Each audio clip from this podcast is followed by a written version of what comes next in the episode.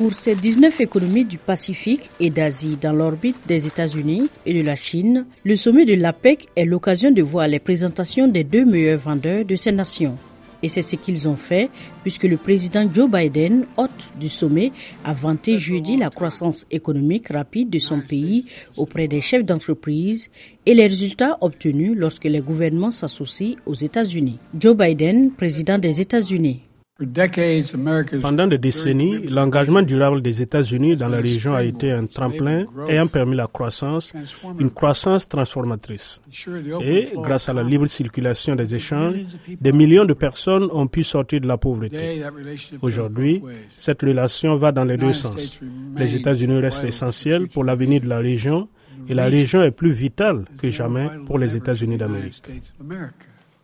Le président chinois Xi Jinping a rappelé à chaque délégation qu'il a rencontré le statut de partenaire commercial majeur de la Chine. Il leur a assuré qu'il ne souhaitait pas faire la guerre et a apaisé les inquiétudes des investisseurs face au durcissement des règles de sécurité et aux ambitions militaires croissantes de Pékin.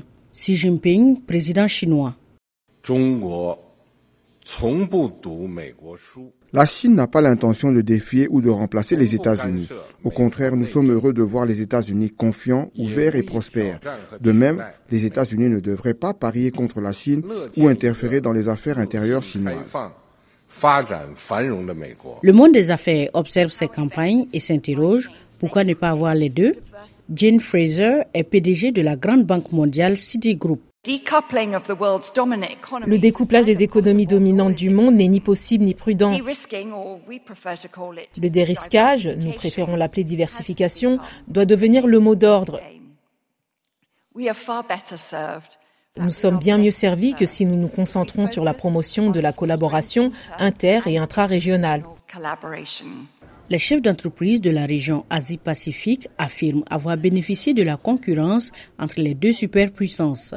Le directeur de la Chambre de commerce américaine de Malaisie a déclaré à la VOA que le dynamisme de la main-d'œuvre malaisienne et ses compétences en anglais ont conduit à une croissance dans de nombreux domaines, semi-conducteurs, appareils médicaux, technologies et bien d'autres.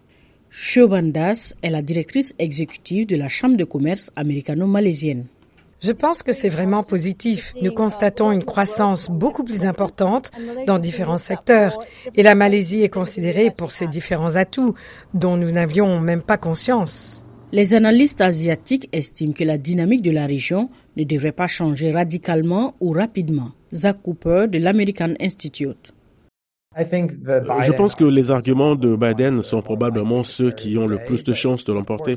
Mais euh, bien sûr, comme l'ont montré les nombreux chefs d'entreprise qui ont rencontré Xi Jinping, la Chine reste un marché important et, euh, pour certains de ces entreprises, un centre de production important et cela ne va pas changer de sitôt. Jeudi également, M. Biden a lancé un cadre économique pour ces 14 pays afin d'adoucir l'accord tout en reconnaissant que le cadre économique indo-pacifique n'est pas tout à fait complet, les négociateurs ne sont pas parvenus à un consensus sur le pilier commercial crucial. Il a fait l'éloge du plan en évoquant un domaine dans lequel les États-Unis surpassent tous les concurrents, leur énorme capacité d'investissement privé et non pas gouvernemental.